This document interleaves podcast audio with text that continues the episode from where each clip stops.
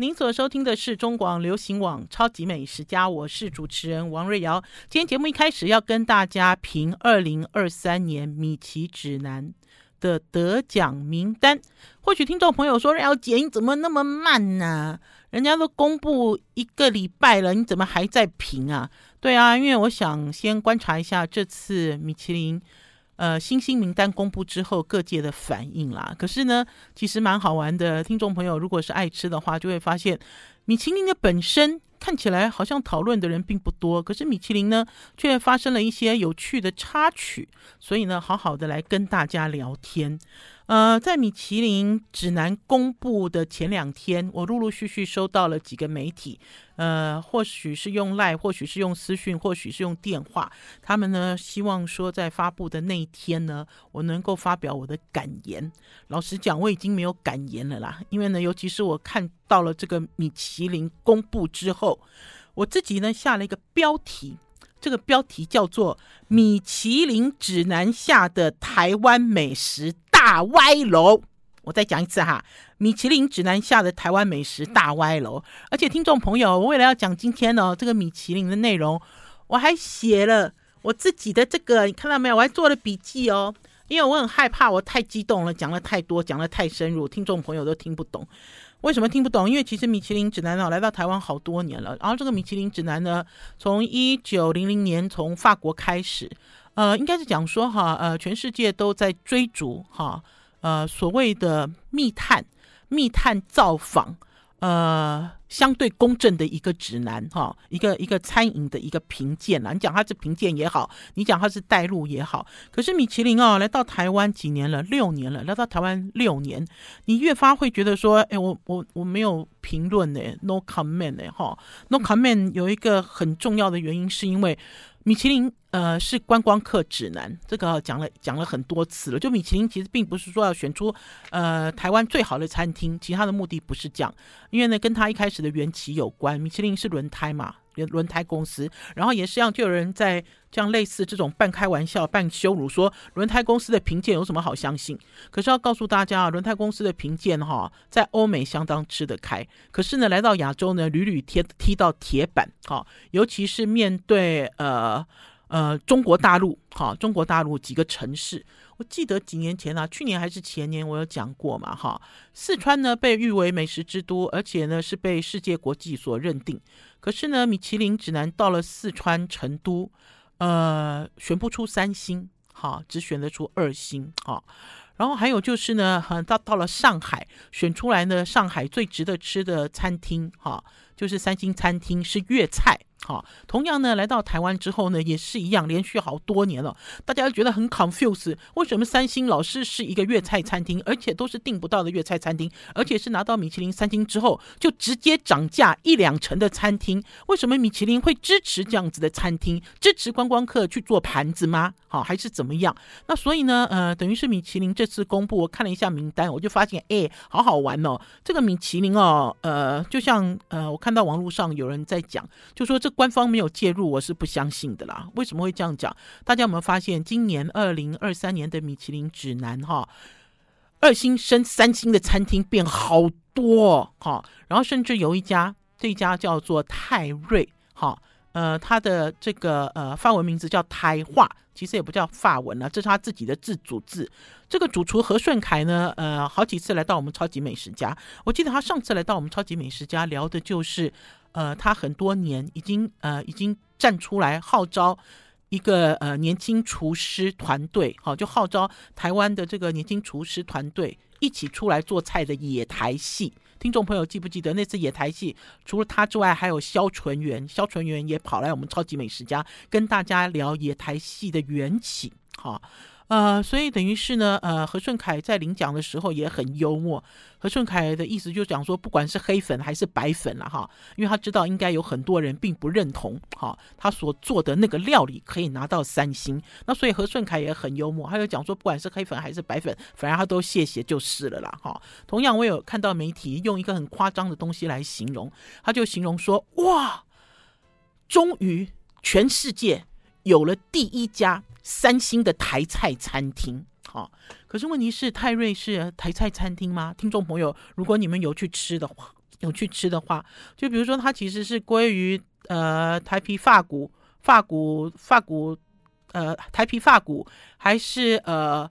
发皮台骨之类的，因为它事实上它拿出来的其实是一个发餐，哈，是一个西餐，哈。虽然呢每道菜呢都有主厨自己的创建，可是基本上来讲，你要界定为它为台菜，还是大家所认为普遍的台菜，还是大家认为。呃，多少价位的台菜？我觉得这里面其实是有争议了哈。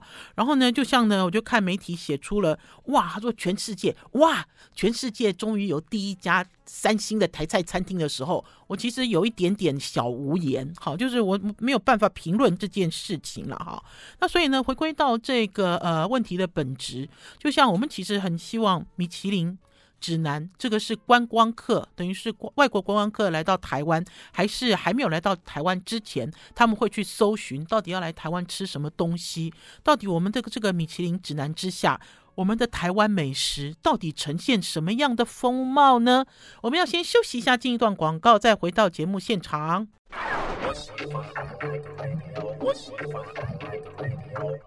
我是王瑞瑶，您所收听的是中广流行网《超级美食家》。今天是星期二的中午，王瑞瑶 delay 了评论二零二三年米其林指南，因为我想要看看后续的发展，还有大家的反应。其实蛮有趣的，大家如果对米其林指南很感兴趣的话啊，上网去看这些新闻下面的留言，好精彩哦，精彩万分哈！就像呃，要要要讲的是。今天米其林指南官方出了这么多钱，哈，呃，其实也如愿，哈，如愿。比如说像台中的 JL Studio 新派的新加坡料理，它今年呢也从二星晋升为三星，哈，呃，然后甚至呢，呃，有一些应该是讲说，对了，它今年升星了好多家餐厅，就是整个台湾出现了。不止一家米其林三星的时候，你就会开始在看说啊，观光客来台湾是要吃这些吗？是吗？观光客来台湾要吃粤菜吗？高级粤菜哦，高级哦，还不是这种平价哦。好，一个那个叉烧肉要卖你七千块的高级粤菜哦。好，一碟叉烧肉哈。然后就像呃，难道观光客要来台湾吃法国料理吗？观光客要来台湾吃日本料理？观光客要来台湾吃新加坡料理？我们到底在这个米其林指南底下，透过米其林指南所筛出来的，就是台湾要推荐给全球观光客的，到底是什么料理呢？呃，大家异地而处好了，比如说你去日本想吃中华料理吗？你去泰国想要吃一顿呃韩国菜吗？是吗？是这样子的想法吗？好，好，所以呢，等于是这个问题呢，大家去思考一下，呃，到底观光客来到台湾，到底我们要推荐他吃什么？好，除了这个之外呢，还有呢，我自己会认为有一些我们自己觉得非常独特的，在其他国家吃不到的，可是呢，却被米其林的密探严重漠视，甚至我怀疑他完全吃不懂。这个东西啊，应该是说在六年前，米其林指南一到台湾来的发布的第一年，我其实就提出这样子的疑问。这个疑问呢，我觉得听众朋友，如果你是很爱吃的人啦，还是说听众朋友你们本身哦对吃这件事有一些主张的人，就知道为什么为什么会没有呢？就第一个，我会认为怎么没有台式海鲜呢？台式海鲜呢，其实前几年的确是有一两家入选，然后就不见了。哈，呃，然后呢，还有就是。为什么？为什么？为什么没有办桌呢？好，我先讲台式海鲜啊，因为台式海鲜哦，台湾人很厉害啊。厉害的原因是因为啊，这个台湾的海鲜哦，呃，本地的也有，进口的也有。最重要的是，台湾人在料理海鲜跟外国人不一样。台湾人料理海鲜呢，会呈现它的本味原味为主。我记得呃，美食家叶怡兰呢，曾经写过一篇文章。呃，有人问他台湾味道是什么，他就讲台湾味道就是本味跟原味。那我觉得这里面呢，诠释的最好的就是海鲜料理，而且是台式的海鲜料理。大家会发现呢，有些海鲜餐厅事实上呢，甚至于不是什么。呃，很昂贵的、很知名的品牌，它对于海鲜的处理就非常的独到，你吃一次你就不会忘记。就像呢，前一阵子我去了宜兰，吃了李香海产老店之后，我就很佩服啊，那样子的价位给我这样子的海鲜水准，然后几呃根本就没有地雷，吃的很开心。那我觉得台湾呢，呃，四面环海，台湾的海鲜餐厅多了去了，而且呢，能够凸显食材的原味，又能够有台湾当地的特质的海鲜餐厅，这个东西太多太多了哈。难道呃评审吃不懂吗？还是说评审只要高大上、华丽？的感觉，可是这里面呢，又要讨论到呢，每次只要问米其林指南，米其林指南一定会告诉你说，哎，我们没有看别的哦，我们评菜只有看盘子哦，我们只有看盘子里的东西哦，只有这样子哦，好，然后甚至于你去看所谓的一星、二星、三星，全部都是在讨论说，哎，你能不能用好的食材，你能不能用好的食材做出味道突出的料理？你能不能更上一层楼，看到你这个厨师的技能？可是关键是在于，当你用他讲的话来回头检视米其林选出来的这些餐厅的时候，你就觉得很好笑诶，没有诶，你们哪里有只看料理呢？是吗？你们难道真的只看料理吗？如果只看料理的话，我觉得这件事情我就严重怀疑哈，因为呢，所有的餐厅都不是哈，都不是说诶，我的料理做得非常好非常好，所以你给我三星也不是诶，每一家都是高级餐厅。每一家都是动辄接近万元一个人的餐厅，那所以呢，我自己会觉得台式海鲜好委屈哦。台式海鲜哦，六年以来哦，你知道都被米其林压着打，看不见，哈、吃不到，吃不懂，怎样？你把虾烫熟就很厉害了吗？是没有错。你光是要烫熟一个活虾，就有很多美感，不光是时间，还有人用盐水来烫虾。光是虾的品种、虾的新鲜度，我觉得这个东西都是被严重漠视。然后呢，还有呢，被严重漠视的还有半桌。半桌这件事呢，我记得也是米其林刚来台湾的第一年，我就提出来了。为什么半桌被漠视？好，第一个是哦，呃，师傅完全吃不懂，哎，密探完全吃不懂嘛。第二就是哦，密探哦，都是两人一组，一人一组。请问这样子的一个评审，连团都不是，怎么样去吃半桌呢？半桌通常都是一桌嘛，对不对？一桌搞不好还开不了席，要两桌三桌。可是听众朋友，你会问我说：“对呀，我们自己办桌规范那么多，可是我就要反问米其林啊，为什么你们评鉴的餐厅有些餐厅是根本订不到位的餐厅？那为什么评审？为什么密探走得进去这些餐厅呢？可是半桌的这些餐厅，你们却走不进去呢？我其实几个月前在台南啊，吃到一家非常精彩的半桌菜。这个半桌菜啊，每一道都是手入菜、手工菜，甚至呢，把整个猪脚的肉挖出来，然后做成肉羹再回填，然后甚至还吃到真正的这种布袋鸡，哈，不是剁块剁块的哈，这种呃，像类似这种鸡仔猪肚鳖的手法的这样子的料理，可是。米其林密探有去吗？这么大桌的菜，米其林密探一两个人到底是要怎么吃呢？就算拿上桌，他吃得懂吗？他看得懂吗？可是这些就是台湾，就所谓的台湾餐饮，真正有别于其他国家，还是有别于其他城市真正有趣的特质啊！我觉得我好像愤怒鸟哦，每次呢，只要看到有一些哈，应该是非常具公信力，可是呢，每次公布都让你。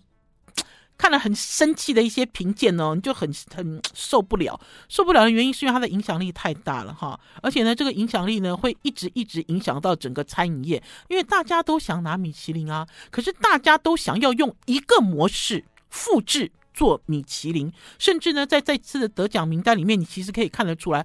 好多外国厨师哦，而且甚至开店还不到一年，哈，有金主投资，然后呢，呃，座位数极少，然后使用是极好的材料，卖的是极贵，哈。那虽然他还在做料理的时候有强调，呃，比如说用台湾的食材啊，主厨的这个台湾技艺啊，你知道有的没有的，可是这些东西都被米其林密探看见嘞，没有一个有缺憾呢。好了，我们要先休息一下，进一段广告，再回到节目现场。I like 我是王瑞瑶，您所收听的是中广流行网《超级美食家》。在坊间里面，大家也在流传，为什么那么多外国厨师会跑到台湾来开高级餐厅，来该来开 fine dining？因为他们计算过了几率，这个几率就是在台湾开这样子的餐厅，得到米其林的机会很高。那所以呢，吸引了好多人留下来，哈留下留下来要摘星。可是这个是呃台湾真正大家所要看到的现象吗？呃，这个是我们真正想要推荐给观光客吃的台湾料理吗？呃，还是我观光客要来台湾必吃不可的东西吗？观光客来到台湾必吃新加坡料理，观光客来到台湾必吃粤菜，观光客来到台湾必吃法国法国料理，是这样子的想法吗？我自己其实看了之后都觉得摇头而无言、啊。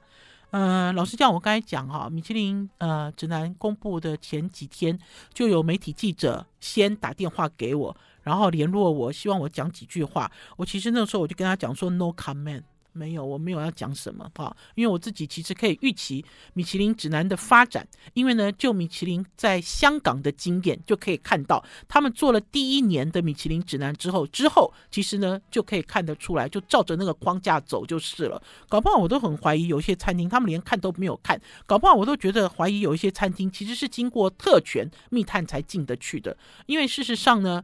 呃，就有很多人提出质疑，为什么这家餐厅以前我们会写说，哎，这家餐厅开五个月，他就摘下米其林一星了耶，对不对？没有，现在时程更短，哈，短到好像米其林密探是投资方，短到好像米其林密探是食材供应商，哈，就是这个讯息哦，可以快到这种程度。好啦，另外呢，我觉得被漠视的是季节性，或者是。单一食材的全席，我觉得台湾人呢在做这件事情很厉害了。就比如说竹笋到的季节，竹笋到的时候有没有？你们有去吃过竹笋大餐吗？哈，比如说呢，大家都都喜欢的台湾牛，不光是那个清涮而已，现在台湾牛的热潮也很厉害，台湾牛的烧烤也很强。就比如说呢，台湾羊。我自己非常喜欢的，在台南的一家台台湾羊，他把台湾羊哦从头到尾做的淋漓尽致。另外呢，还有一个就是台湾的素菜，台湾的素食也是相当精彩啊。可是这些东西呢，呃，米其林指南呢，呃，没有所谓星星的殊荣啦，哈，呃，给你一个。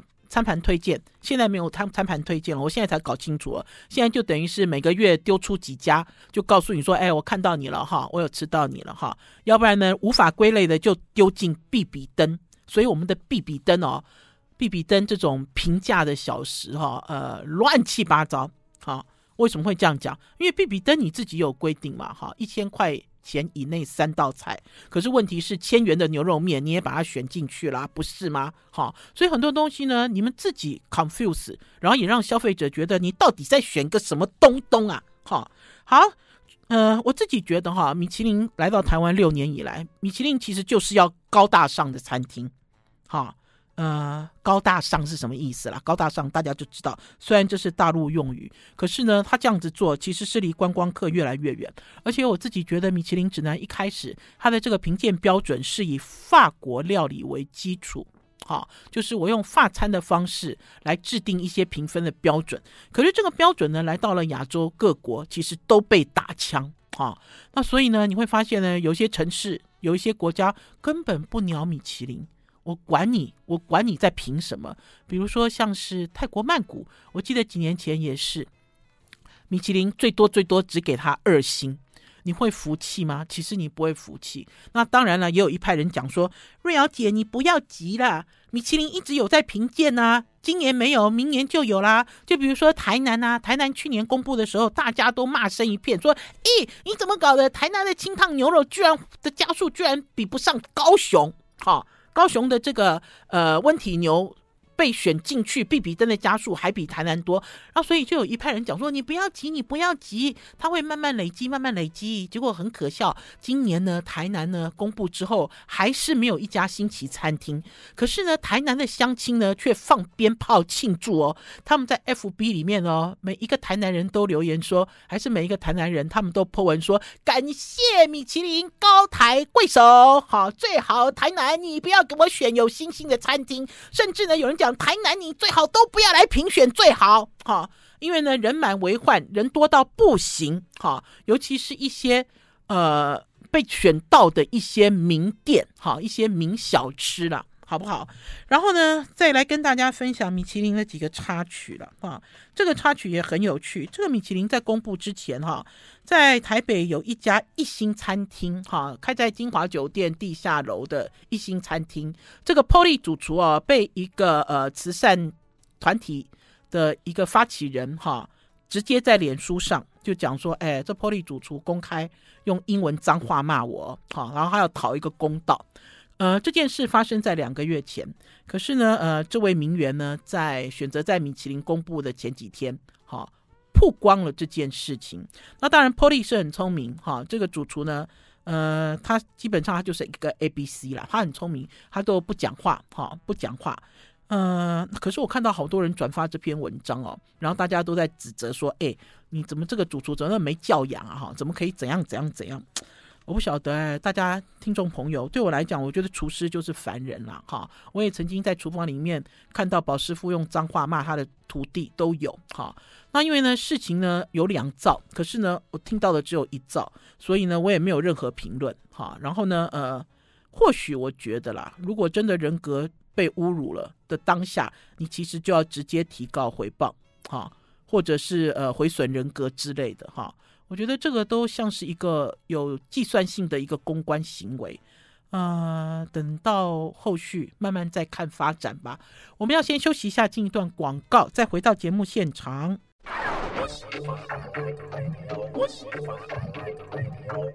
我是王瑞瑶，您所收听的是中广流行网《超级美食家》。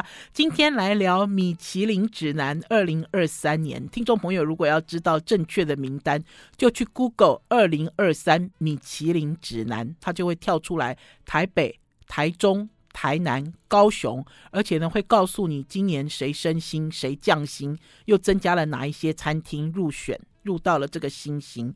然后呢，呃。接下来有一个非常大的插曲，这个插曲呢，就是在米其林发布会的当天，台湾之光名厨江振成在他的 FB 发了一个全黑图，哈，没有任何一句话，就是全黑图。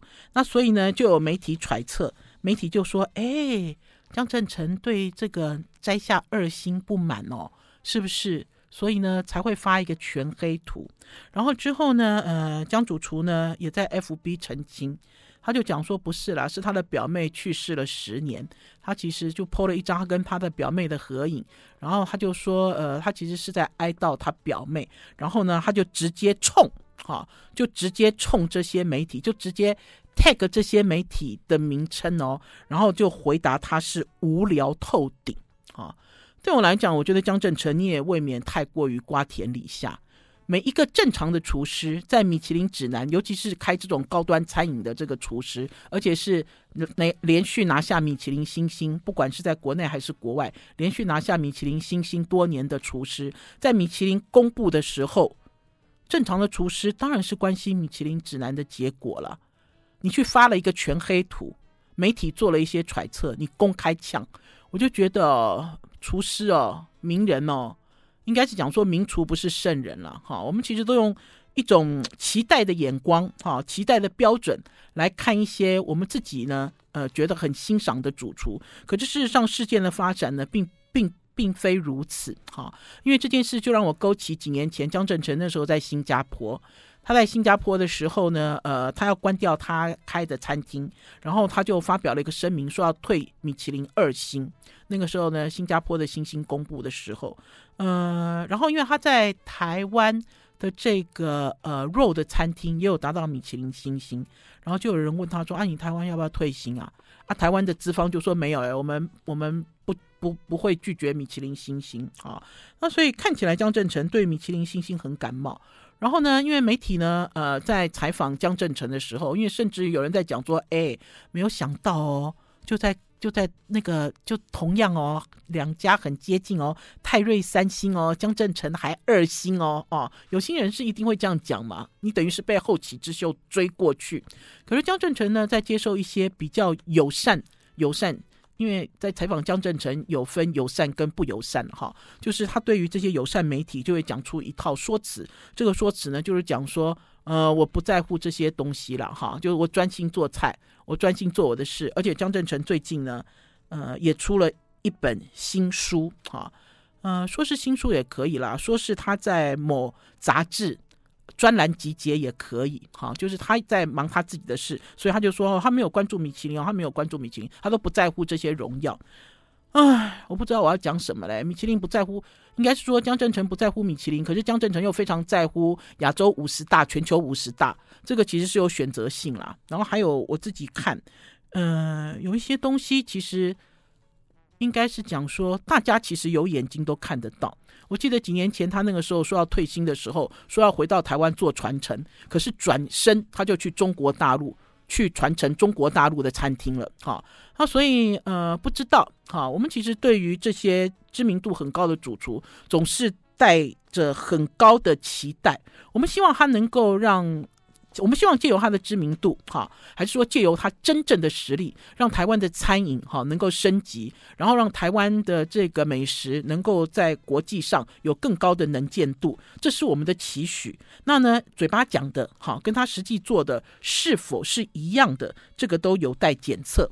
那最后呢，我想要呃套用几句话，这几句话呢是我几年前哈，几年前呢我跑到京都。去采访菊乃井，哈，菊乃井米其林三星村田吉宏日本和食大师，他所讲的几句话，因为那个时候呢，我也曾经对于米其林指南所造成的影响，哈，我也很好奇啊，对日本有什么影响呢？因为这个村田吉宏他开了几家餐厅，那一年他总共拿下加起来总共有七颗星这么多，啊，他好像开了三家还是四家餐厅吧。有两家，有一家是三星，然后有一家是二星，有一家是一星。那我就问他，然后这个村田大师呢就告诉我，他说哈，呃，有一件事最要不得，哈，最要不得的就是当你拿到米其林星星的时候，你就涨价，好，这是最要不得。他说，因为在日本也是，因为那个时候我有跟他讨论台北的米其林三星餐厅，那个时候还是唯一三星的颐宫涨价的情况。那所以呢，村田主厨有告诉我，他说，其实在日本也是，他说这个是最要不得的。再者呢，在他的眼里，如果你今天是拿到米其林一星或者是二星的主厨，他觉得你要继续在厨房里认真做菜。假设你今天拿到的是三星，就请你贡献社会。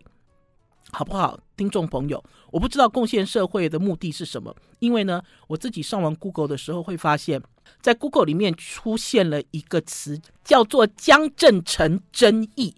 好，就像呢，江振成呢这次呢发出这个全黑图，就有好多人留言，我看那留言都很精彩。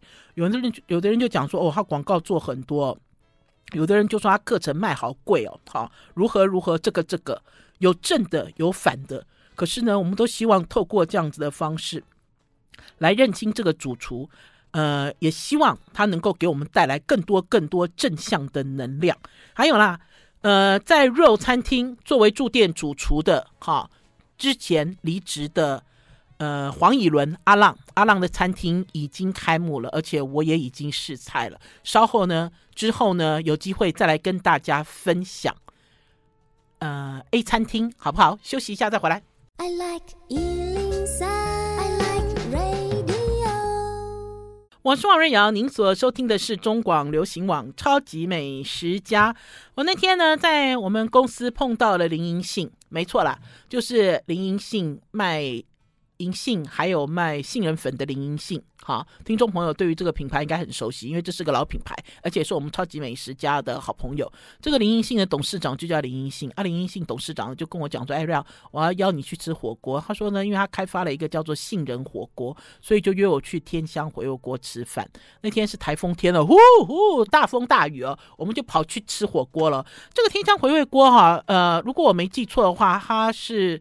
成立大概二十年了，我记得他刚在台北刚开店的时候，我有跑去，而且他跑去的时候是轰轰烈烈哈，因为他引进的就是呃中国大陆的蒙古火锅，然后那个时候他有一个故事，这个故事就是他的锅底放很多很多大蒜，然后这个大蒜呢就很像那个蒙古哦，那个一只一只的小绵羊。我还记得那个时候，老板林老板这样子告诉我。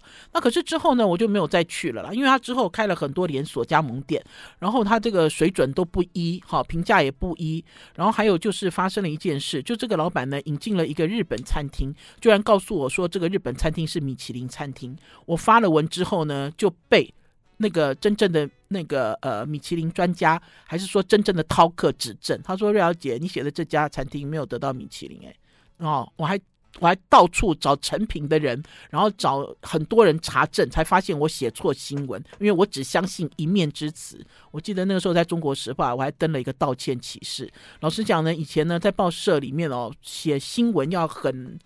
要很谨慎哈，你发了道歉启事哈，其实也是要被记过处分的啦。因为兹事体大，这个你的权威、你的公信力都不见了。那所以我对于天香回味锅印象非常的深刻。那那天呢，呃，林英信林董呢就带我去认识呢天香回味锅的另外一个林董，然后我们就吃这个杏仁杏香火锅。